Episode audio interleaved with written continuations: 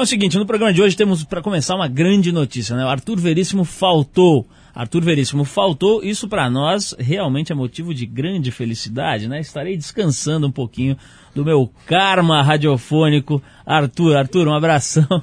Espero que você não fique bravo, mas é gostoso dar uma relaxada aí.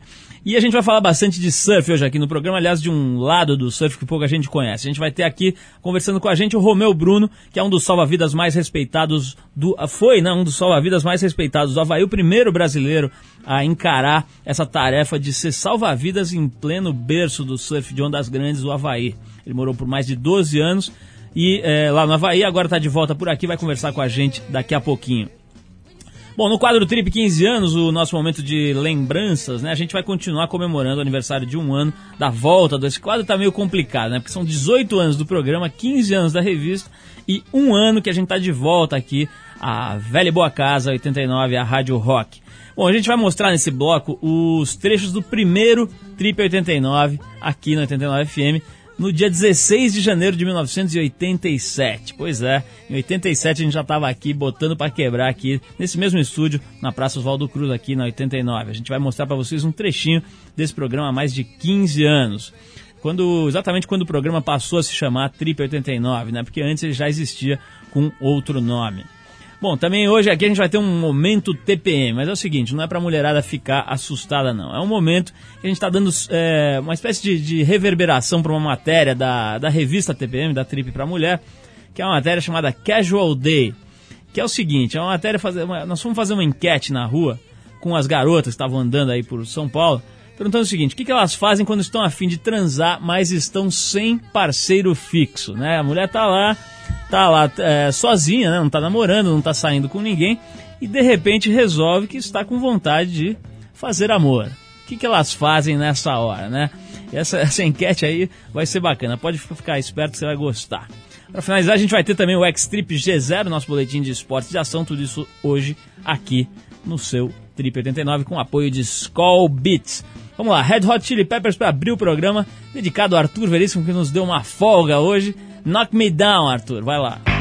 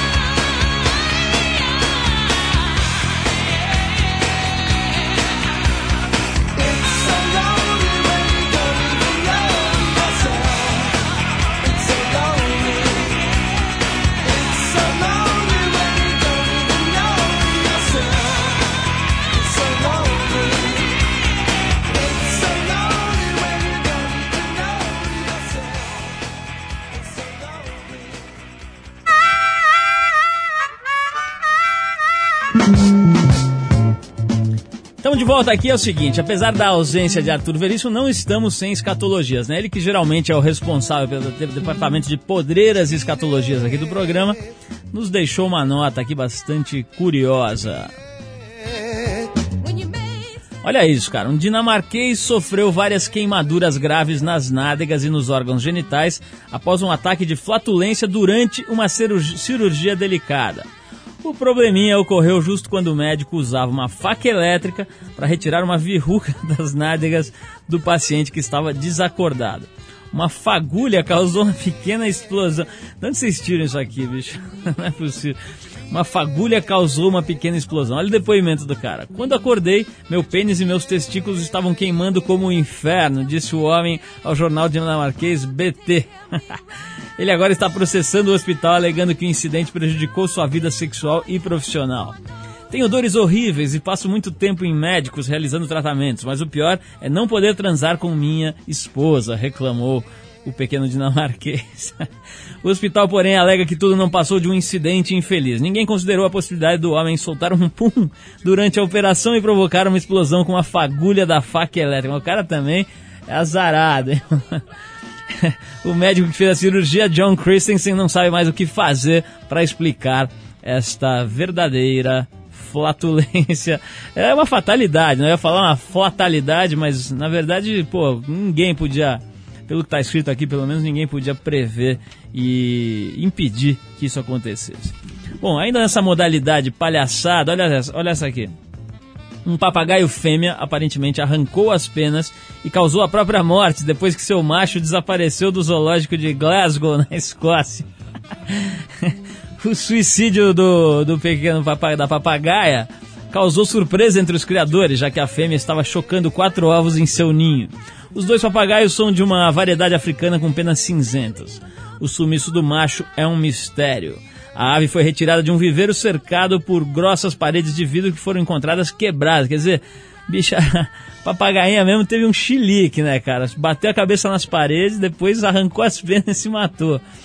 A polícia ainda não sabe exatamente a causa do incidente. O dono dos pássaros chama-se Brian Folek e declarou ao jornal The Sun que o trauma da perda do companheiro foi demais para a fêmea que já tinha 20 anos. Ele encontrou a ave já sem penas e com frio estrebuchando ao chegar ao viveiro. Tentou levá-la para uma incubadora, mas o esforço foi inútil. Realmente, a pequena papagaia se matou per após perder o seu machinho.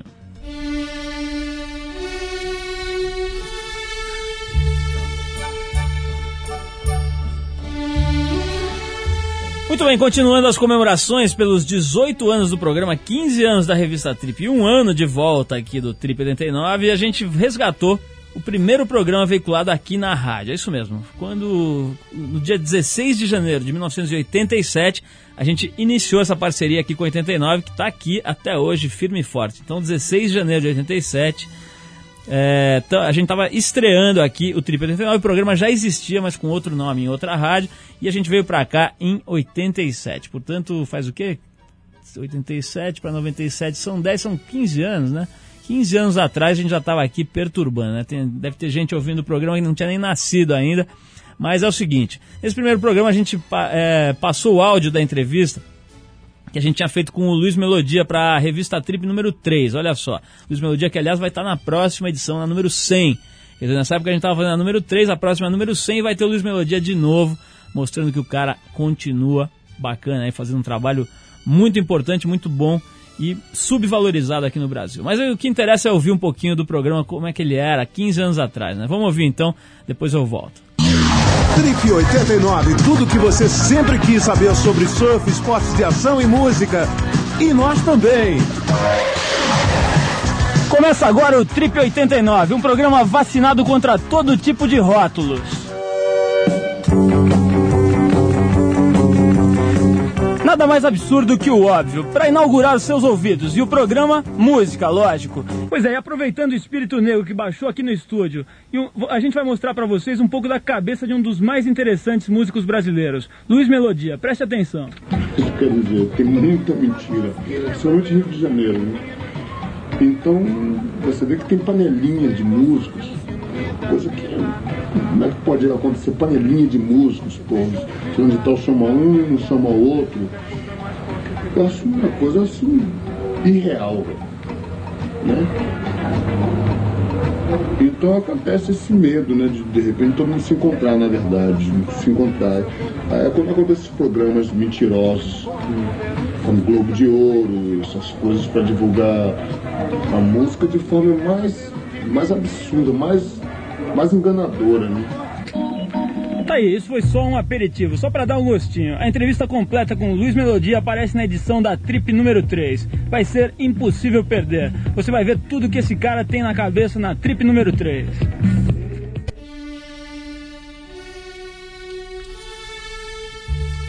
Vocês viram que eu tava travadinho ali, ner- nervosinho, né? Os textinhos tudo pronto, lido, né? Dá pra ver que tá valendo ali o textinho e tal. Pois é, 15 anos atrás a gente já tava aqui perturbando e tentando fazer um trabalho, né? De abrir as janelas, aí abrir as portas para todo tipo de informação que vale a pena. Tava lá o Luiz Melodia falando, reclamando, metendo a lenha no Globo de Ouro, etc. E eu lá nervosinho lendo os textinhos, meio rápido, né?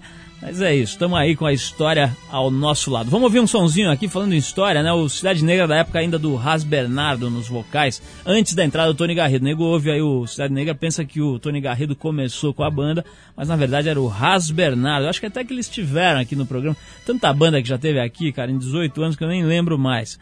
Mas o fato é que a gente tem aqui uma gravação legal do Cidade Negra, da, de antes do Tony Garrido falar a verdade. A gente já volta.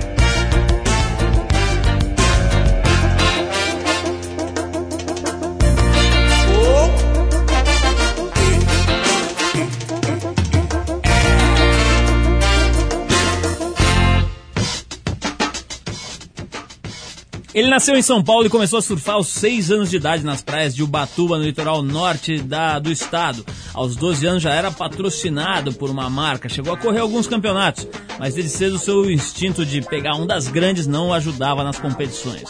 Seu objetivo então passou a ser surfar as ondas grandes e perfeitas pelo mundo.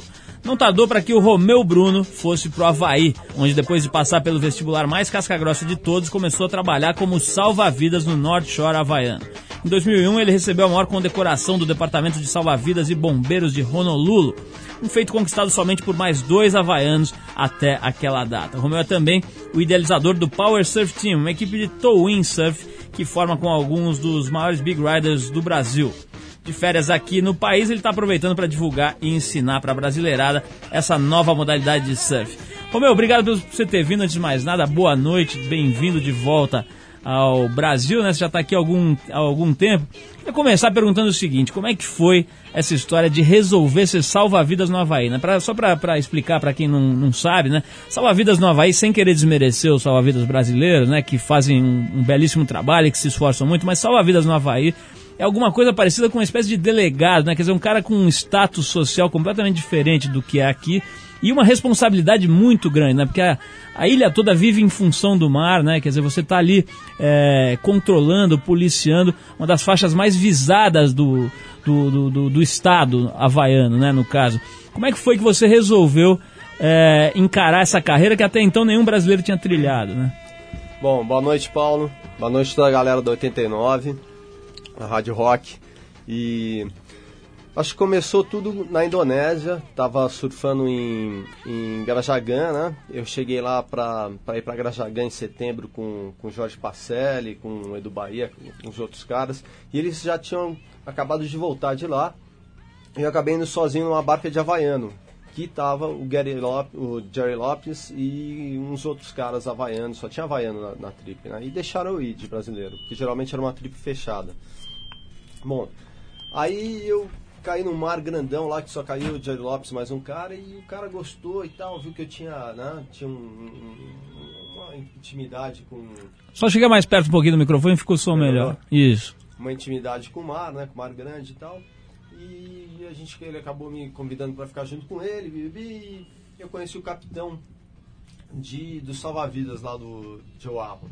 Mas eu nem sabia que o cara era não, capitão. A gente começou a trocar uma ideia, o cara quis ficar comigo lá em Bali, a gente ficou. Aí ele falou, pô, na, na volta de Grajagan pra Bali, a gente pegou um bimo junto, né, num ônibusinho. Ele falou, o que, que você vai fazer lá na Havaí? Eu falei, ó, não sei, eu quero morar lá, mas alguma coisa que eu possa pegar onda, de repente ser salva-vidas. Ele falou, pô, então me liga que eu sou o capitão do salva-vidas lá.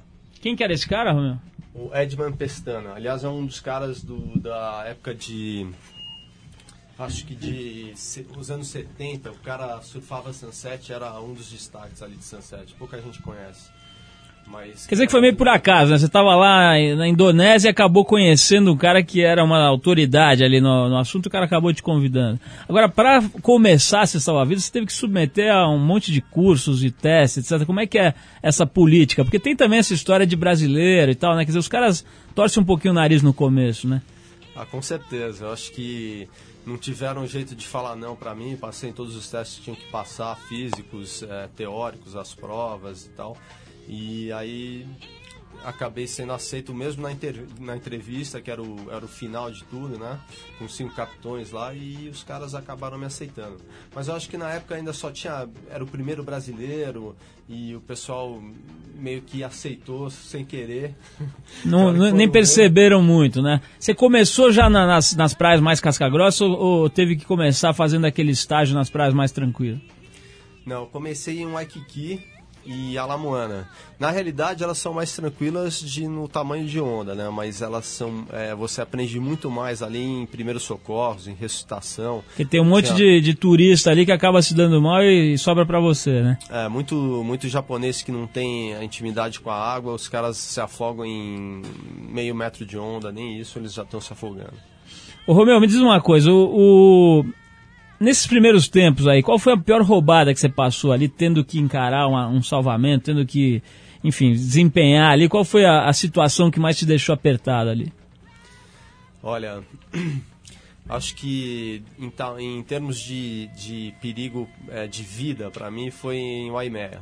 Com certeza, o resgate devia ter uns 20 a 25 pés de onda, aquele, as ondas quebram no point lá fora, né? Mas tem o inside, né? Que é o coco mesmo. E aquele coco tem uns 12 pés, mas com volume de água de 20, 25 Que, aliás, só para explicar pro pessoal que não tá acostumado, que não pega onda, é o seguinte, quando você vai pra praia aqui, sei lá, pro Guarujá, por exemplo, você vai, pisa ali na, na, na areia, né? Entre, na hora que começa, que você chega no mar, tem uma ondinha ali que quebra com, sei lá, 12 centímetros ali, quebra no teu pé, né? Essa mesma onda no, em Waimea, no dia que tá quebrando, tem o que, Romeu? Um metro e meio, uma parede que quebra na seco na areia, né, cara? Ah, ali tem um metro e meio, não, tem uns 3 metros. Aquele cocão ali, Uns casca grossa, né? De, de, de. Ou seja, pra você entrar no mar em Waimea Grande ali, se você não souber, você já volta de ré, igual o Fred Flintstone, naqueles. Sabe aquele desenho que o Fred vai tentar surfar e volta de ré em bica, assim, de cabeça na areia? É mais ou menos é inspirado aquilo ali, né? Com certeza. Rubem, vamos fazer o seguinte, vamos dar uma pausa pra tocar um sonzinho, a gente volta, eu quero saber mais situações cabulosas que você viveu ali no North Shore e também falar um pouquinho do Towin, né, que é esse surf rebocado que está tomando conta do cenário do surf. A gente vai ouvir um, um som que tem bastante a ver com esse esporte, Rolling Stones, Brown Sugar e daqui a pouco a gente volta.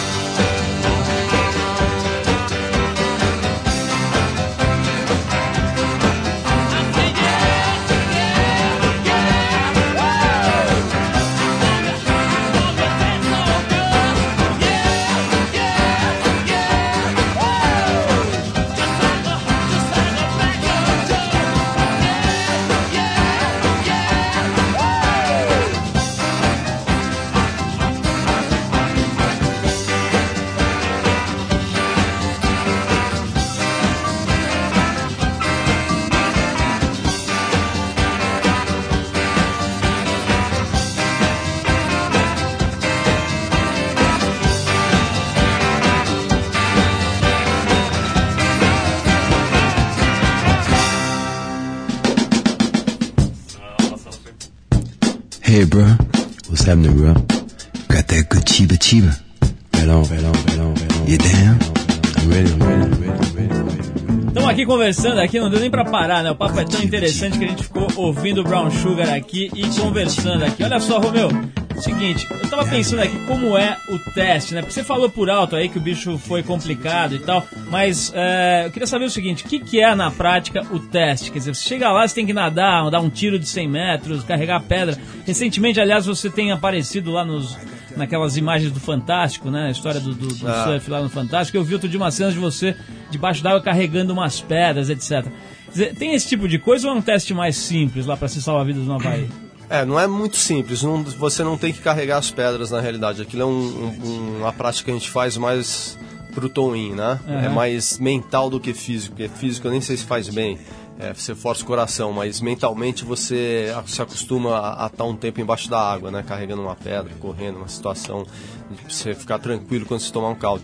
Mas é, o teste de salva-vidas é mil metros correndo, pula na água, mil metros nadando, abaixo de 25 minutos qualquer acho que triatleta é, ou qualquer cara de esporte que nade bem corra, corra bem pode fazer. Mas aí você já sai na sequência já nada mais 500 metros sem descanso já sai de novo na sequência corre 100 metros nada 100 metros corre 100 metros né dando tiro.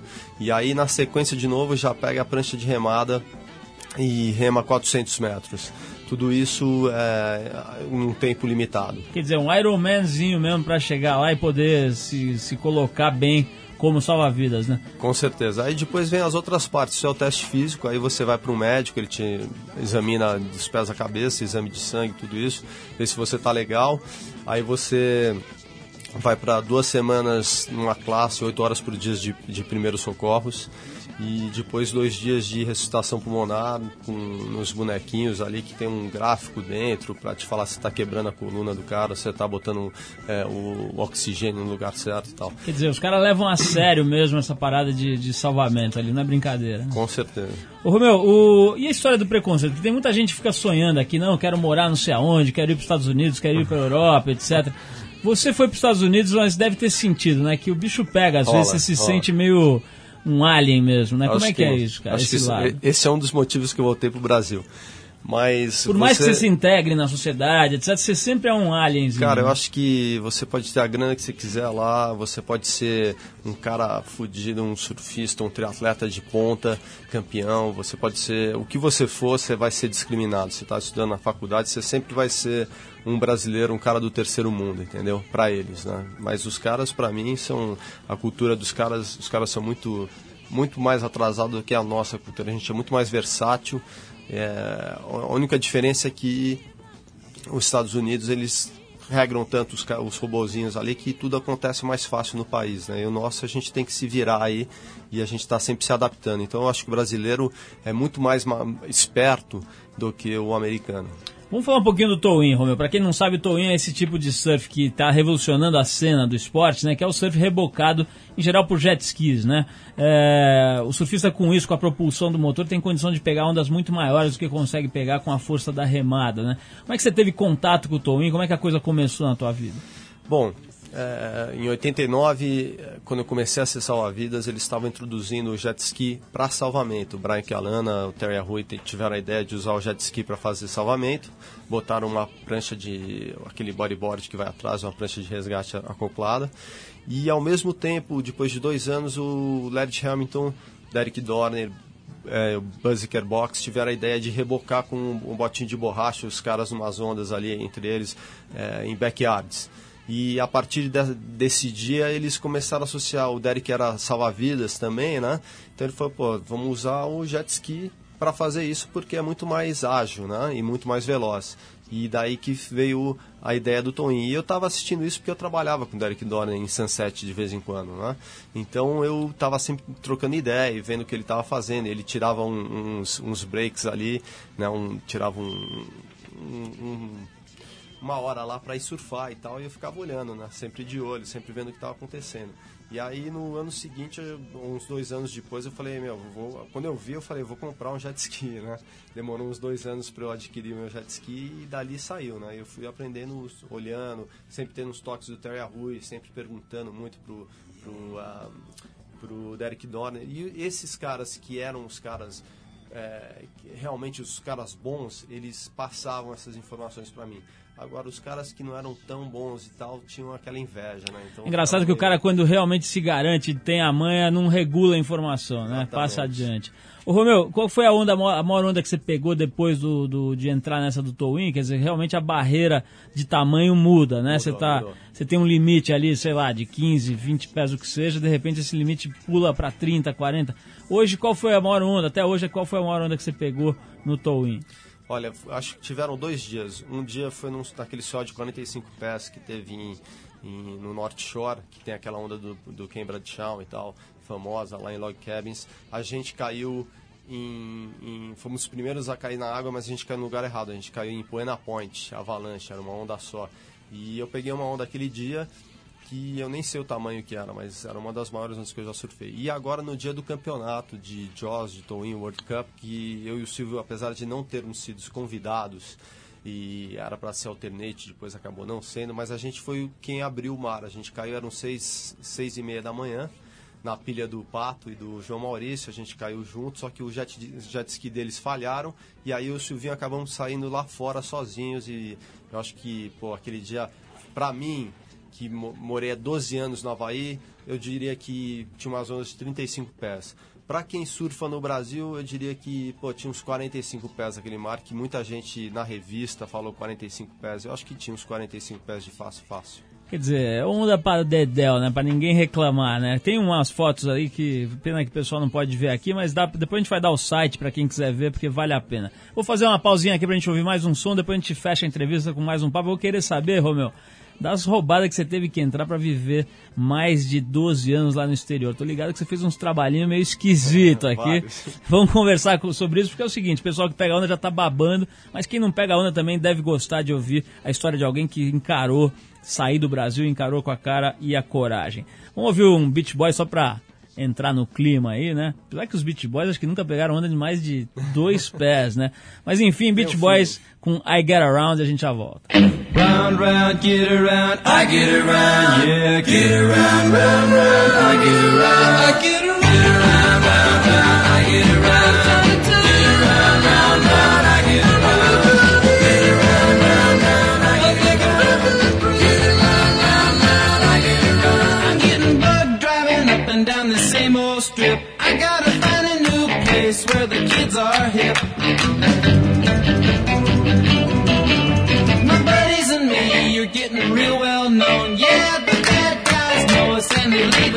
Thank you.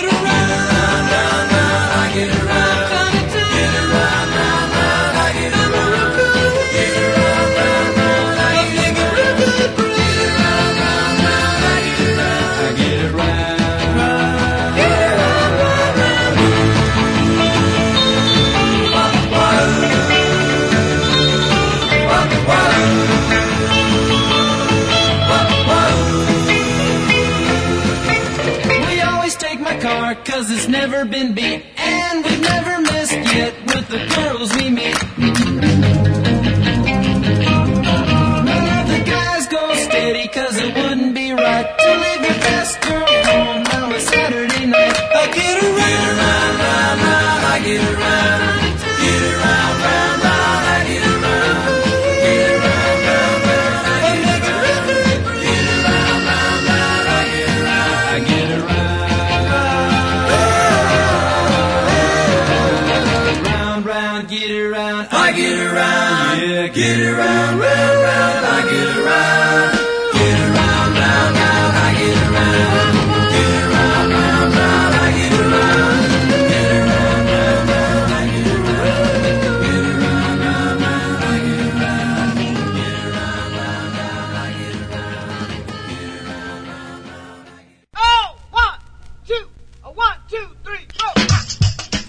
você chegou agora, é o seguinte, a gente está conversando aqui com o Romeu Bruno, que é surfista profissional e foi salva-vidas profissional, né, durante muitos anos lá no Havaí, tá contando pra gente um pouco dessa experiência como surfista de ondas grandes e como é, salva-vidas um dos lugares onde o mar é mais importante, faz mais parte, enfim, da vida da sociedade local. Mas agora eu quero mudar um pouquinho o foco da conversa, quero te falar o seguinte, Romeu, eu sei que você- seus pais se mudaram para Filadélfia, né, quando você tinha 23 anos, era molecão ainda, e surgiu a oportunidade de você começar, enfim, conhecer outras culturas e tudo mais. Mas logo depois você foi para San Diego, né? Eu tenho aqui eh, informações de bastidores aqui de que você trabalhou de tudo que é. Eu não vou nem falar, eu quero que você fale quais foram as suas atividades profissionais lá em San Diego, molecão ali, tentando entender o mundo. Isso é meio complicado, mas vamos lá, vai.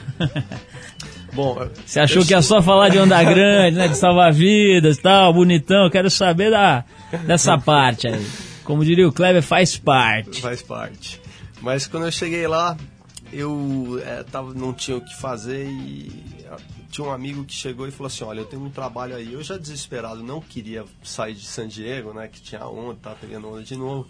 E eu falei, bom, seja o que tiver, eu vou fazer, né? É, E ele tinha uma tô amiga- gostando, tô gostando. Isso aí vai dar problema.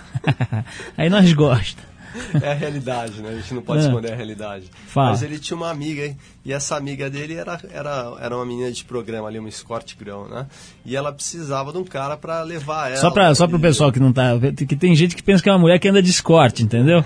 Que, que passeia de Ford Escort. Então é o seguinte: Escort Girl seria uma acompanhante de executivos, vai, pra, né, pra pegar leve é mais ou por menos aí, isso, é né? por aí.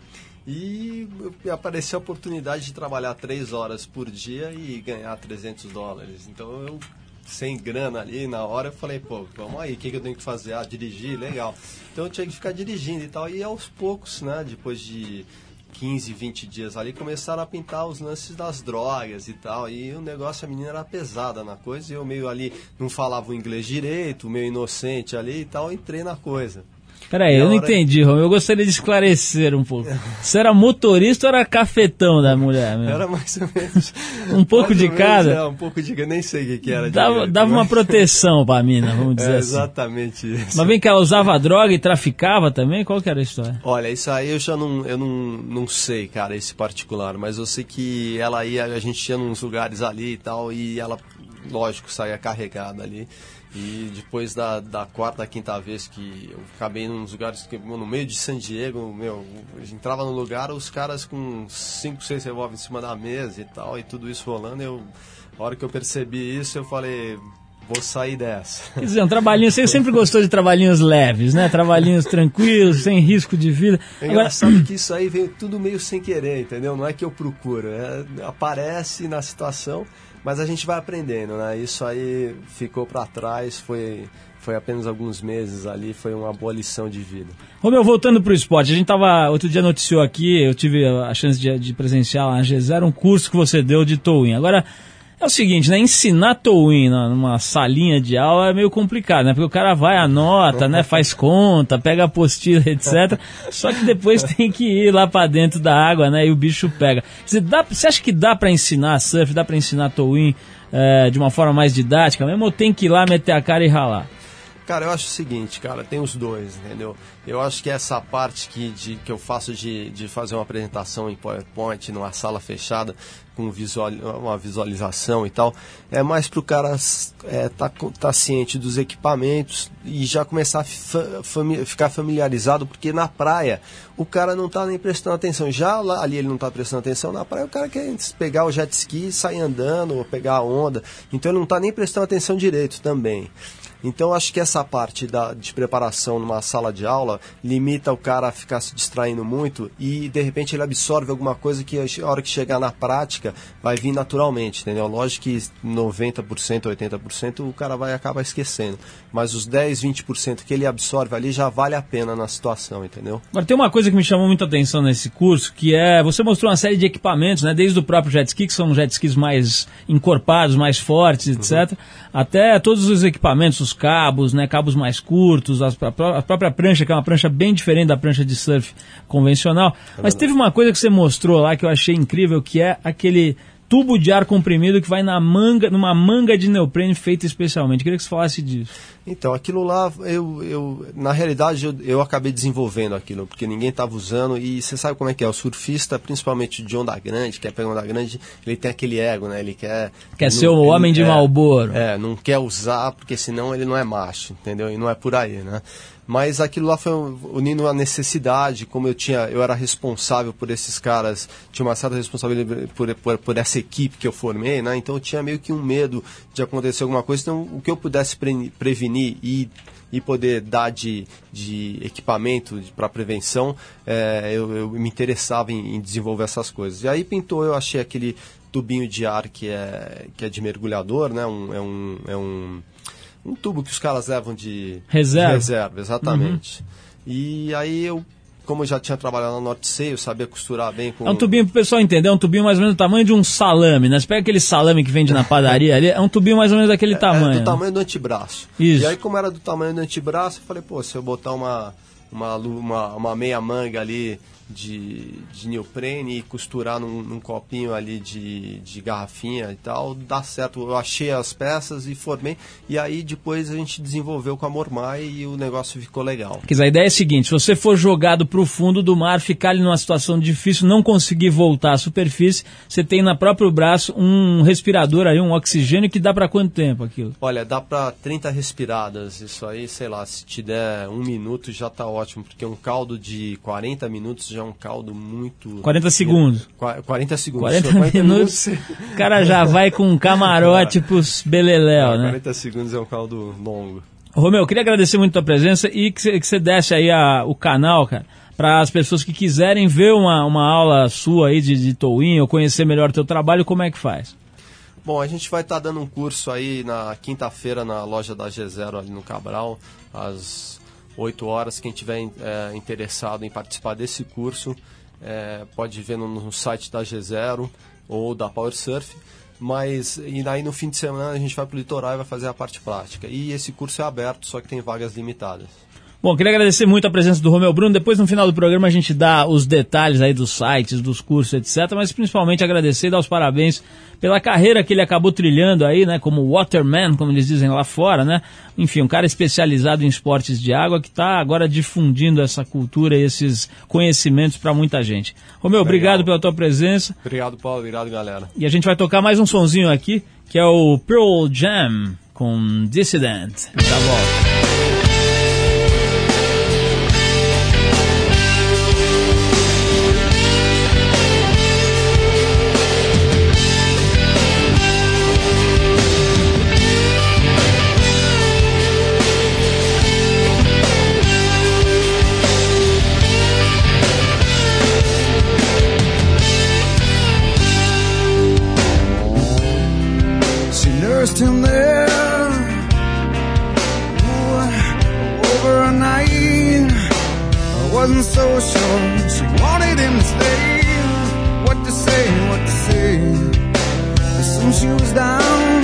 Soon he was low.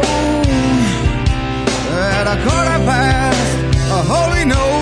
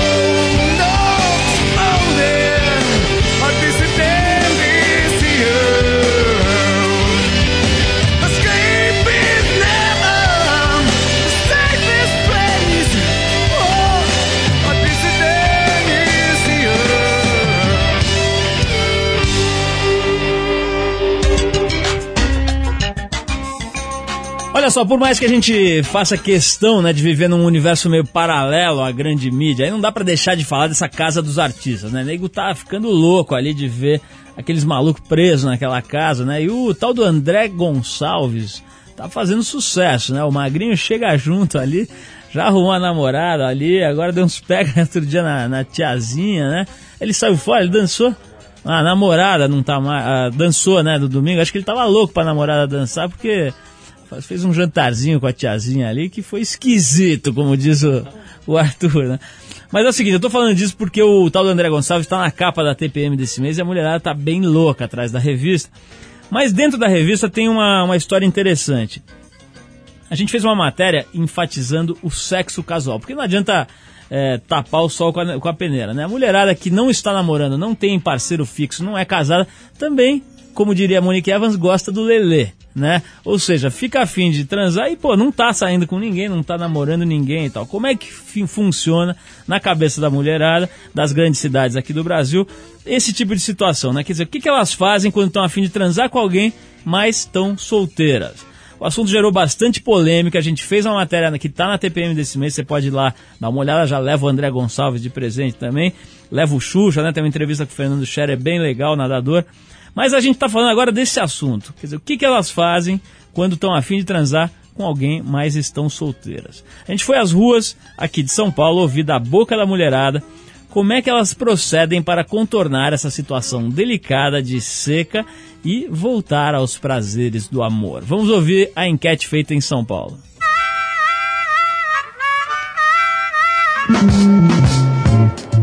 É, no meu caso, normalmente eu aposto nos rolos que ficaram pra trás. Aqueles caras que você sabe que se ligar, a chance de rolar é grande, nem que seja só pra passar uma noite gostosa junto. E também ainda tenho a sorte de ter os Moemas na minha vida, é, que é um bar que tem pelo menos uns 30 caras e todos são amigos e cúmplices.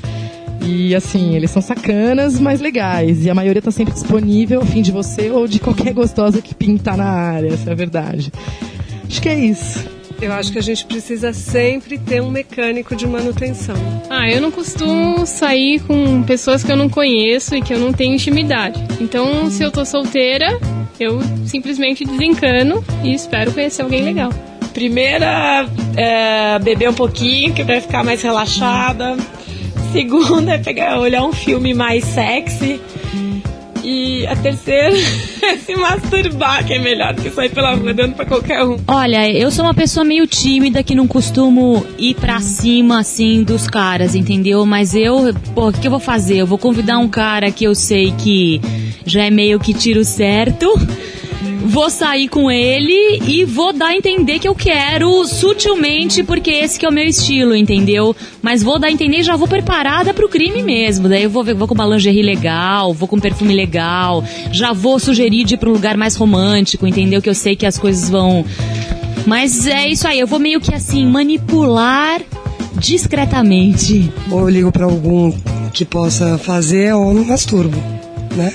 Bom, na verdade eu nem curto casual dates. Eu gosto de transar com meu namorado ou com alguém que eu tô afim. E pra isso eu conheço a pessoa, fico amiga e começo a namorar. Então, normalmente eu não faço nada, mas de vez em quando acontece de encontrar um cara e transar. Mas eu não faço nada, isso acontece. O que, que a gente faz quando a gente quer dar? Quando a gente tá solteira? Ah, tem que sair na busca, né? Na verdade. E às vezes você acha no supermercado mesmo. É, assim, não precisa ser à noite, entendeu?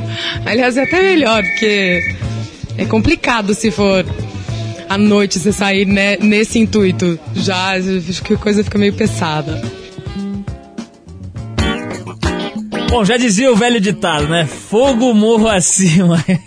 Como é que é? Água morro abaixo, fogo morro acima. E mulher, quando está a fim de fornecer, ninguém segura. Agora eu gostei, eu gostei dessa aí, bicho. Que falou que tem um bar com 30 neguinhos disponível. Onde será esse bar aí, Edu? Hein? Cheio de, de funcionário ali, só aguardando a demanda. Vou, vou procurar saber para informar. Bom, moçada, queria agradecer a audiência de todos vocês. Dizer que segunda-feira que vem a gente está aqui novamente. Mandar um abraço pra galera de Sorocaba, da Rádio Rock de Sorocaba, que tá ouvindo a gente também. E mandar um abraço pra Flávio Zarruda, o Sinira. Um abraço meu e do Romeu Bruno aqui pro nosso velho e bom Flávio Zarruda. Bom, esse programa é um programa independente, feito pela equipe da revista Trip, em parceria com a Rádio Rock. Aliás, há mais de 15 anos, como a gente mostrou aqui hoje. A apresentação é de Paulo Lima. De vez em quando vem o Arthur Veríssimo atrapalhar também. Direção de Ana Paula Ueba, produção de Eduardo Marçal, colaboração de Carlos Sarli e Antônio Júnior, trabalhos técnicos do grande Sandro que nos dá aquela força de sempre. Para falar com a gente, você manda o seu e-mail para trip@89fm.com.br. Até segunda-feira que vem com mais um programa. Abração e boa semana para todo mundo.